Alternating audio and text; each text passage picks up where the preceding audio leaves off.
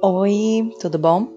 Esse episódio é uma discussão sobre uh, as construções que realizamos na disciplina Processo de Investigação em Enfermagem, conhecendo as epistemologias e a importância deste processo de trabalho na formação do enfermeiro e nas, nas respostas para os problemas que encontramos na realidade ou como ele pode ser aplicado na construção da pesquisa. Vem comigo.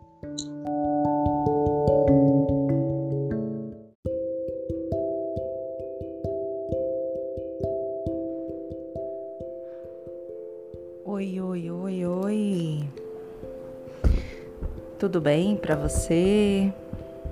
Bom dia, boa tarde, boa noite, boa madrugada, bom meio-dia, boa sensação de inferno iminente. Mas Mossoró esses dias parece que está um pouquinho mais frio, não é verdade? É, eu havia, é, eu estive, na verdade, em falta na última semana em que não liberamos nenhum episódio de podcast, porque na verdade a gente estava é, engajada nas atividades das disciplinas e as atividades acadêmicas de outras naturezas que não exclusivamente podcast. Então, para compensar, essa semana teremos alguns episódios.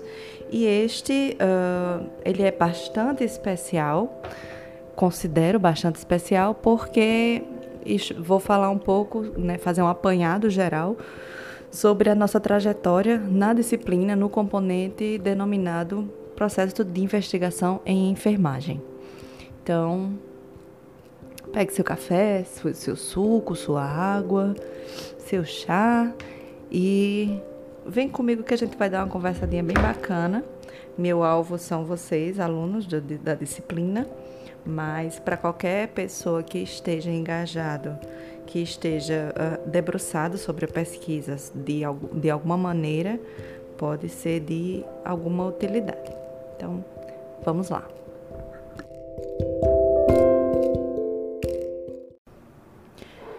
Então, dentro dos processos de trabalho em enfermagem, que é esse que a gente deve apresentar, é, temos várias etapas, né?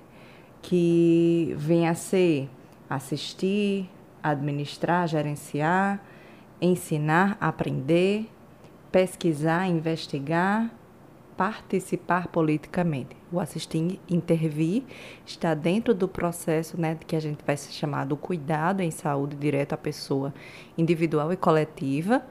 É, mas o processo investigação em enfermagem está normalmente atrelado ao processo é, pesquisar, certo? Mas ele se aplica às demais, uh, aos demais ramos desses processos. Na verdade, os ramos que a gente está dizendo desses processos de trabalho de enfermagem, eles se entrelaçam para gerar a produção do serviço de enfermagem. Então, eles são indissociáveis, são é, entrefuncionais, tá?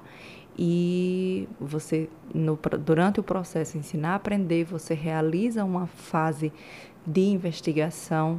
Durante o processo de assistir e intervir existe o processo de investigação para o conhecimento das condições de saúde daquele paciente daquela determinada população né? E no processo gerenciar também, porque é o momento de conhecer os, pro, os processos de entraves do fluxo do trabalho da equipe de saúde, é, da qual o enfermeiro ou a enfermeira se responsabiliza, pela qual o enfermeiro ou a enfermeira se responsabiliza.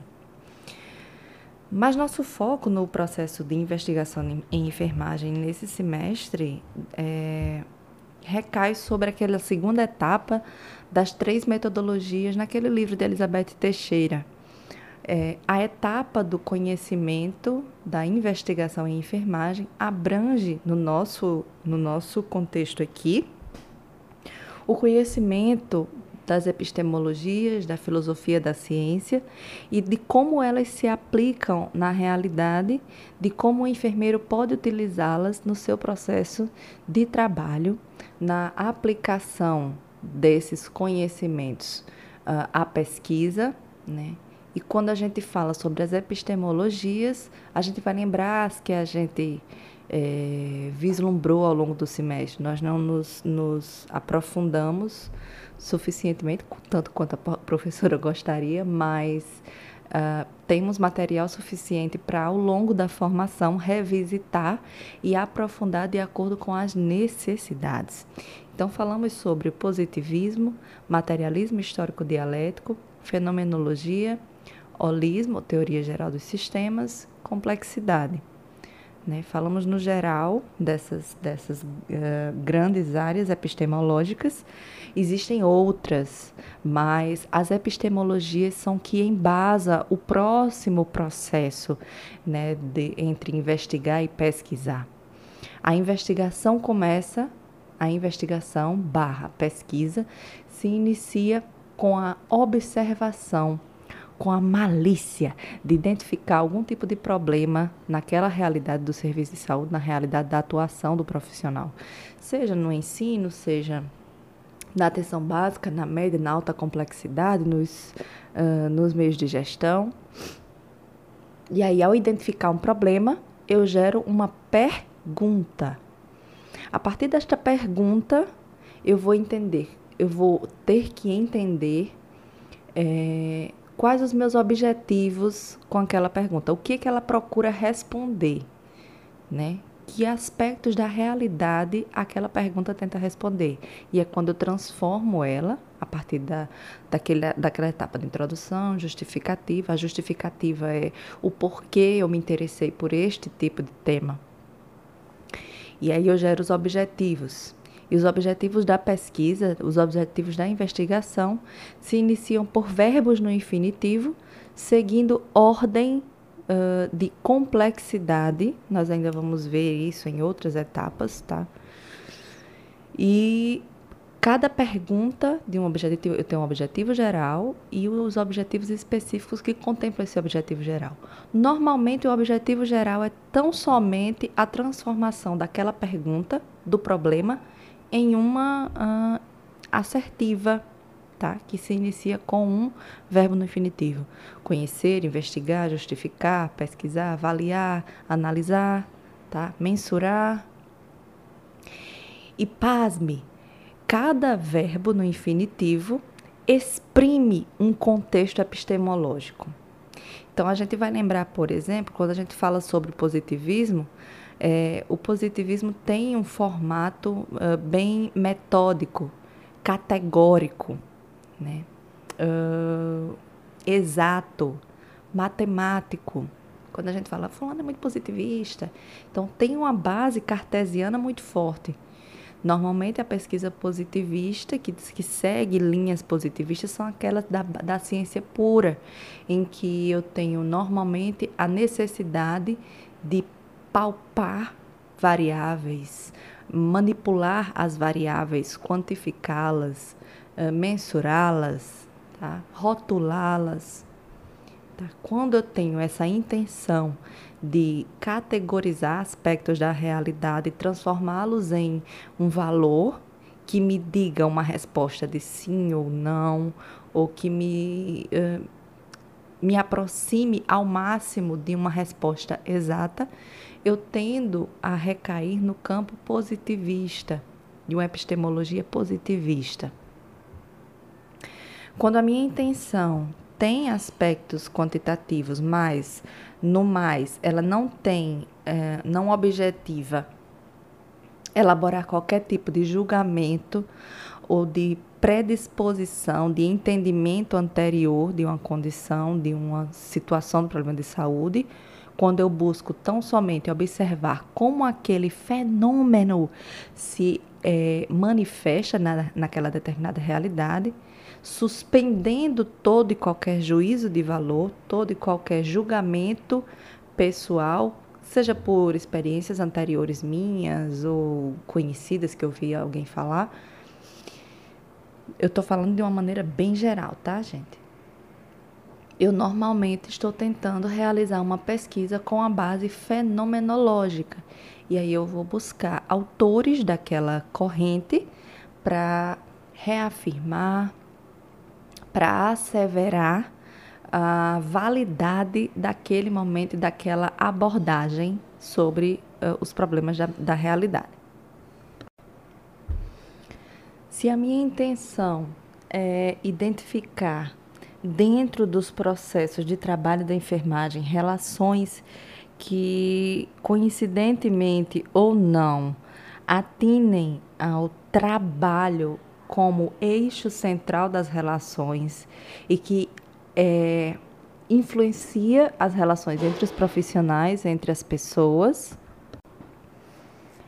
E essas relações recaem em relações de poder ou dominação, ou denotam algum tipo de hierarquização e que determinam conflitos internos, é, reflexos da grande conjuntura das lutas de classes que tem bases históricas, sociais, políticas, econômicas. Então, eu muito normalmente uso autores que são desse campo que a gente pode chamar do materialismo histórico dialético. E a gente vai lembrar lá da aula do materialismo histórico dialético que a gente tinha o materialismo é, de Hegel, a dialética de Hegel, já existia a dialética uh, da antiguidade grega, mas Marx é, inaugura esse, esse momento, esse, essa fase de uma dialética, de uma constante é, dinâmica de idas e vindas dos processos é, antagônicos, né? E provavelmente de diferentes transformações, mas que ao longo do tempo continuam se manifestando sob outras, outras roupagens, sob outras formas de percepção. Então, uh, Marx traz essa outra abordagem, tem uma conotação política muito forte. Na nossa conjuntura atual, se traduziria como um político-partidarismo mas que não é necessariamente o tratado com os partidos políticos, mas um posicionamento que ao longo da história se iniciou como algo conhecido como direita ou esquerda, mas lá com as origens lá na Revolução Francesa, e muitas vezes as pessoas utilizam sem saber exatamente qual o significado daquilo, quem está mais à esquerda, quem está mais à direita, mas o que importa saber neste contexto da pesquisa, da investigação, é que o materialismo histórico dialético, a escrita dialética marxista, aborda as origens históricas, sociais e culturais de determinados problemas que têm como o trabalho, fruto dos processos de trabalho do profissional, que tem o trabalho como eixo central, como eixo balizador dessas relações sociais, ok? Quando a gente começa a ter uma necessidade de se desvincular daquele, daquela forma extremamente uh, categorizadora, rotuladora ou de mensuração, quando a gente começa a identificar que os fenômenos não são apenas, não são uh, destacáveis da realidade em que ocorrem, ou que outras relações e que outras interpretações da realidade podem ser dadas que não pelos processos de trabalho, pela, pelas lutas de classe, a gente pode vislumbrar uma visão holística da realidade e uma perspectiva holográfica da realidade, né? que a gente vai dizer que se trata da epistemologia holística, da teoria geral dos sistemas, que é quando a gente começa a entender que uma situação da realidade, ela se apresenta porque várias outras existem e que tudo na realidade em que a gente vive está interligado. A perspectiva holística se confunde lá na década de 90, por exemplo, quando ela nasce, com os movimentos Nova Era, New Age, de reinterpretação de fenômenos físicos tá, para a realidade, mas que busca entender e ter uma visão mais próxima do respeito à vida como um todo, à vida na Terra como um todo. E se aproxima um pouco daquela teoria do caos, né, que o bater de asas de uma borboleta aqui pode causar um furacão em tal re região. No entanto, a teoria geral dos sistemas avança um pouco para uma próxima epistemologia, para um próximo modo de pensar, com o qual simpatizamos bastante, porque fazemos parte desse novo século, dessas novas perspectivas de transformação, e que, se você observa as apresentações uh, tecnológicas, por exemplo, você não pode destacá-las do meio, você não pode destacá-las do tempo histórico.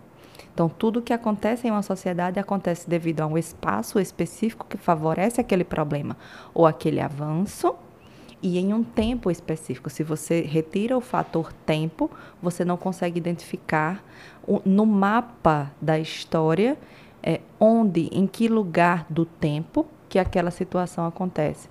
Então, para que algo exista, é necessário que várias dimensões se imponham para que aquela situação, para aquele fenômeno, para aquela realidade apresentada. Então a gente avança um pouco para a epistemologia, para o modo de pensar, para o pensamento complexo. E aí vocês conheceram, por exemplo, em outras metodologias, né, Edgar Morin, e em Ciência com Consciência, quando a gente começa a ter uma visão planetária, né, se aproxima um pouco o entremeio entre a teoria geral dos sistemas e a complexidade. É, Leonardo Boff, né, é, Saber Cuidar, que é uma leitura muito bacana, muito tranquila. É, a gente tem umas, umas metamorfoses do pensamento complexo né, no século XXI, porque é justamente nessa mudança de século que a gente percebe que algumas coisas, alguns aspectos da realidade não podem voltar ao que era antes. E algo que nos ajuda bastante a, a elaborar um entendimento, uma compreensão melhor, é que tudo está em constante mudança, em constante transformação. A gente tem uma dificuldade muito grande em aceitar o novo, em nos apropriar de novas formas de produzir ciência, de produzir é, o processo ensinar e aprender, como tem sido o grande desafio de 2020. É, mas a complexidade traz exatamente essa possibilidade da gente pensar conceitos como inter, multi, transdisciplinaridade. Precisamos romper um pouco as barreiras físicas ou cognitivas que carregamos desde a escola, a educação do século XIX, do século XX, para romper essa barreira para um próximo século XXI. E nós estamos tendo muita dificuldade porque estamos todos muito exaustos. Quem não está exausto do ensino remoto é alguém que não está vivendo o ensino remoto certo, porque é, é isso mesmo, é, necessita uh, uma, uma dinamicidade, uma versatilidade muito intensa que todos nós não temos. E a complexidade de que Edgar Morin apresenta e que vocês devem ter visto e espero que tenham curtido também, espero que tenham curtido toda essa nossa viagem, ela aborda essa possibilidade de ver diferentes facetas, porque a realidade ela é polissêmica, ela é multifacetada. Eu posso interpretá-la de diferentes perspectivas, porque para cada perspectiva, para cada interpretação de cada indivíduo, aquela interpretação é uma verdade, porque é um modo de, de visão, é uma perspectiva, é um, uma vista sobre determinado fenômeno de acordo com as suas experiências de vida, com a sua formação profissional.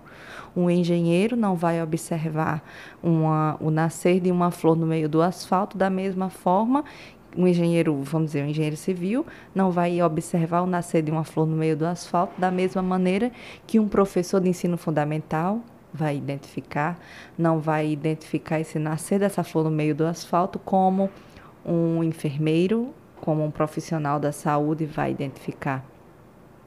Então, para cada perspectiva existe uma verdade e a verdade ela vai se manifestar de diferentes maneiras ao longo da história, tá?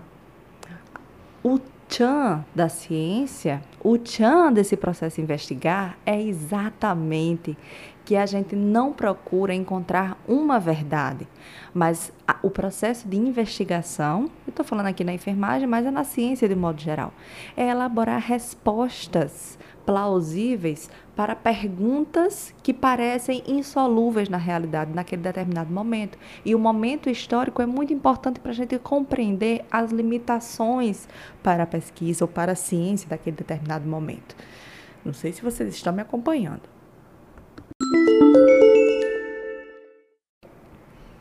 Então, em uma pesquisa, depois que eu elaboro os objetivos, que são os verbos no infinitivo, eu preciso elaborar minha metodologia, que é o como eu vou chegar àqueles objetivos.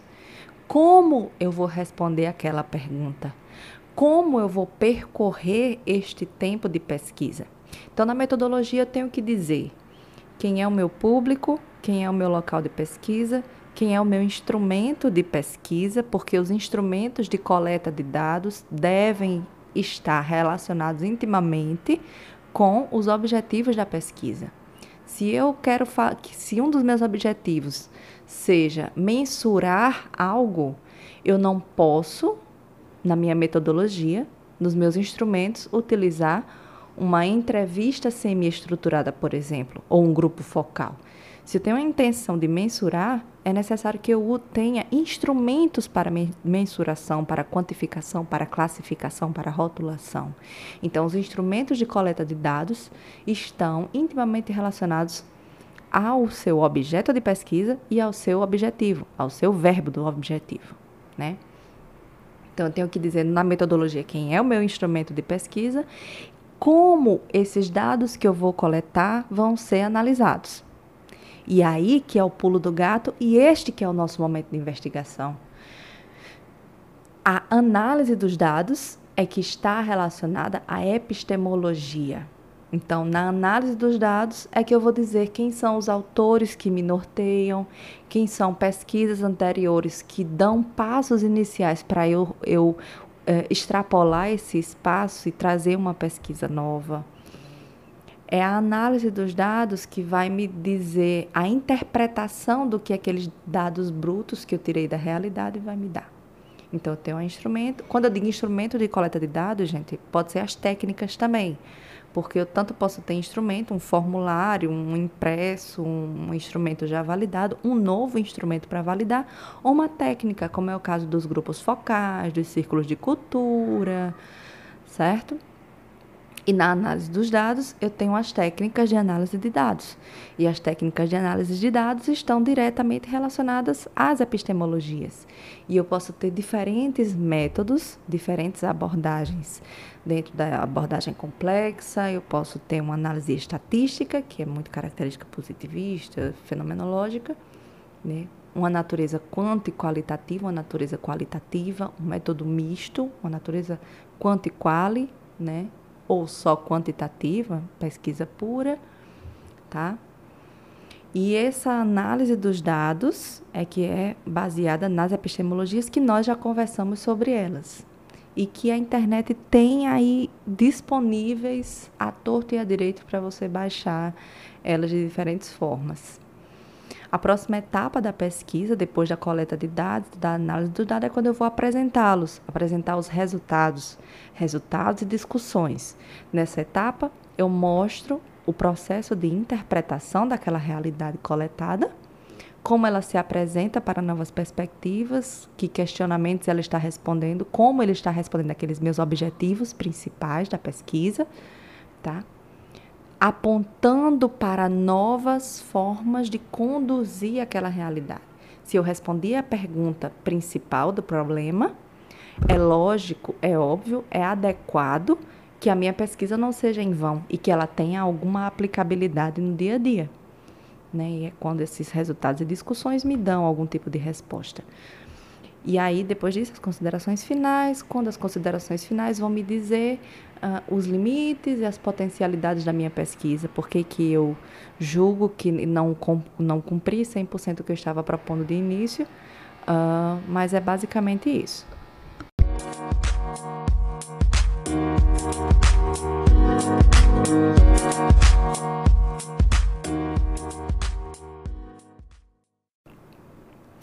Caminhe sempre junto com um orientador. Uh, ninguém faz pesquisa sozinho, então a equipe de pesquisa deve caminhar muito junto, deve debater as, as condições da pesquisa muito livremente. O ideal é que os membros da pesquisa tenham a leitura sobre o seu caminho epistemológico, porque não é interessante que um indivíduo que, que tem muita bagagem em uma pesquisa ah, cartesiana, quantitativa, de repente comece a trabalhar com pesquisa qualitativa sem experiência nenhuma anterior e ele não tenha tanta orientação, tanto companheirismo né, de outros membros da equipe para lhe orientar. Então é difícil pegar uh, uma, um caminho. Da mesma forma, ao contrário. É, para quem já tem o costume de trabalhar a pesquisa qualitativa, estar em um campo novo como é a pesquisa quantitativa, ou a pesquisa laboratorial é extremamente desafiador, mas requer o esforço. Então, a busca por novas bibliografias, por novas fontes, tá? Ultrapassar os seus limites individuais. Não, porque eu só gosto de pesquisa qualitativa, eu só faço pesquisa qualitativa. Não. Se lembre que a realidade ela se apresenta de diferentes maneiras e existem diferentes formas de interpretar essa realidade. O ideal é que você conheça essas diferentes formas para você saber debater com elas, você saber encontrar pontos em comum com outros pesquisadores, com outras linhas de pesquisa. Certo? Você não vai conseguir concluir a sua pesquisa da forma exatamente como você queria desde o início. Isso é natural, isso é comum. É comum que ao longo da pesquisa ela se modifique porque toda pesquisa é extremamente plástica. Nenhuma pesquisa finda em si mesma. Normalmente, o primeiro projeto de pesquisa que a gente elabora não é o projeto final da monografia. Normalmente, no meio do caminho, a gente muda metodologia. Aconteceu bastante com algumas pesquisas que eu estive orientando esse mês, esse ano, da gente precisar modificar a metodologia de abordagem porque a pandemia não permitia que a gente realizasse os métodos que a gente quereria de início. É muito natural que isso aconteça. O mais natural também é encontrar resultados que não são o que a gente esperava.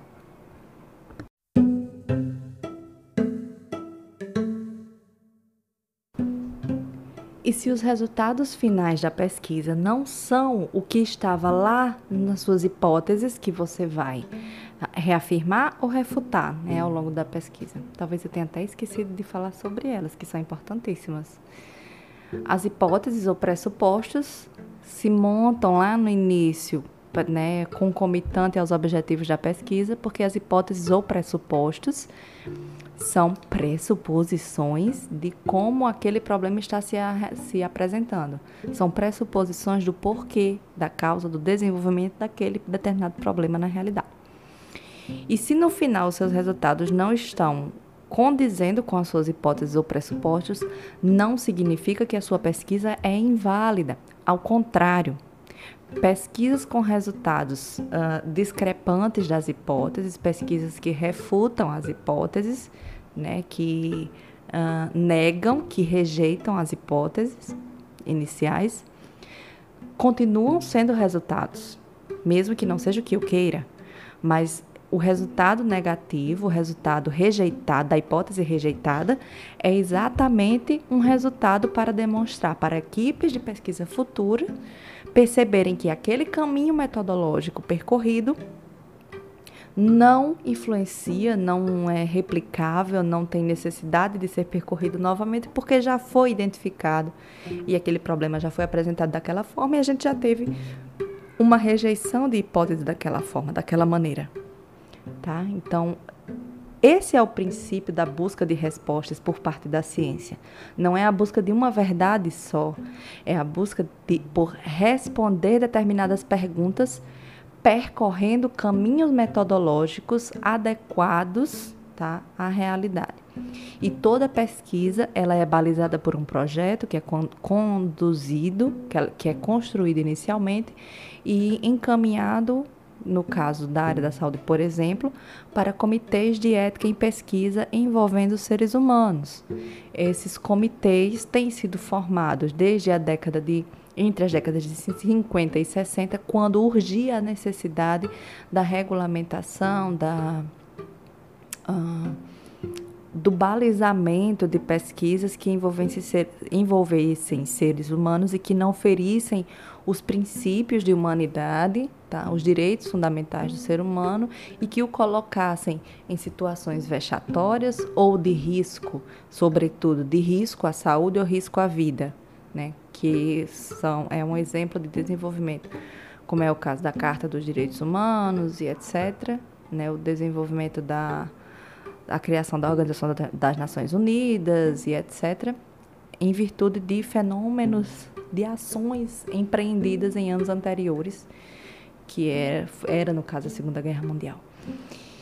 Então, é basicamente isso. Uh, já tivemos, por exemplo, a identificação do processo de construção do projeto de pesquisa, né, as etapas do projeto de pesquisa, já conhecemos. Já conhecemos instrumentos para o referenciamento de citações, né, de uh, autores e de obras com os gerenciadores de referência de referências. Conhecemos as normas de ABNT, Vancouver, Chicago, APA. Conhecemos as epistemologias. Então, o momento agora é muito mais de trazer esses estudos para a nossa realidade. Então, identificar um tema, uma grande área que você se identifique, que você curta. Sim, conhecemos também anteriormente as pesquisas em base de dados, tá? Então, espero que vocês tenham, que você tenha embarcado nessa viagem junto comigo, porque eu me divirto, eu gosto bastante de, dessa, dessa área de pesquisa e é algo que é importante não só para a formação especificamente do cidadão, mas porque o desenvolvimento da pesquisa nas instituições de ensino superior, sobretudo as instituições públicas, é o que dá resposta para nossas condições de saúde e de que limites nós temos para dar resposta aos problemas de saúde individuais e coletivos. É, foi assim que se constituiu o Sistema Único de Saúde. É assim que nós estamos conseguindo dar resposta à pandemia, com pesquisas realizadas por instituições, por laboratórios, por instituições de ensino superior, por equipes pesquisadoras, principalmente relacionadas ao ensino superior no Brasil. Então, preze, uh, valorize né, fale sobre né, as universidades e a ciência produzida pelas universidades, porque ela visa a melhoria da qualidade de vida das populações. Bom, este é o podcast Trocando Ideias com a Professora. Eu sou a Amélia e é muito bom estar com você aqui hoje, talvez amanhã, talvez depois, mas nesses episódios que vimos vivenciando. Até logo!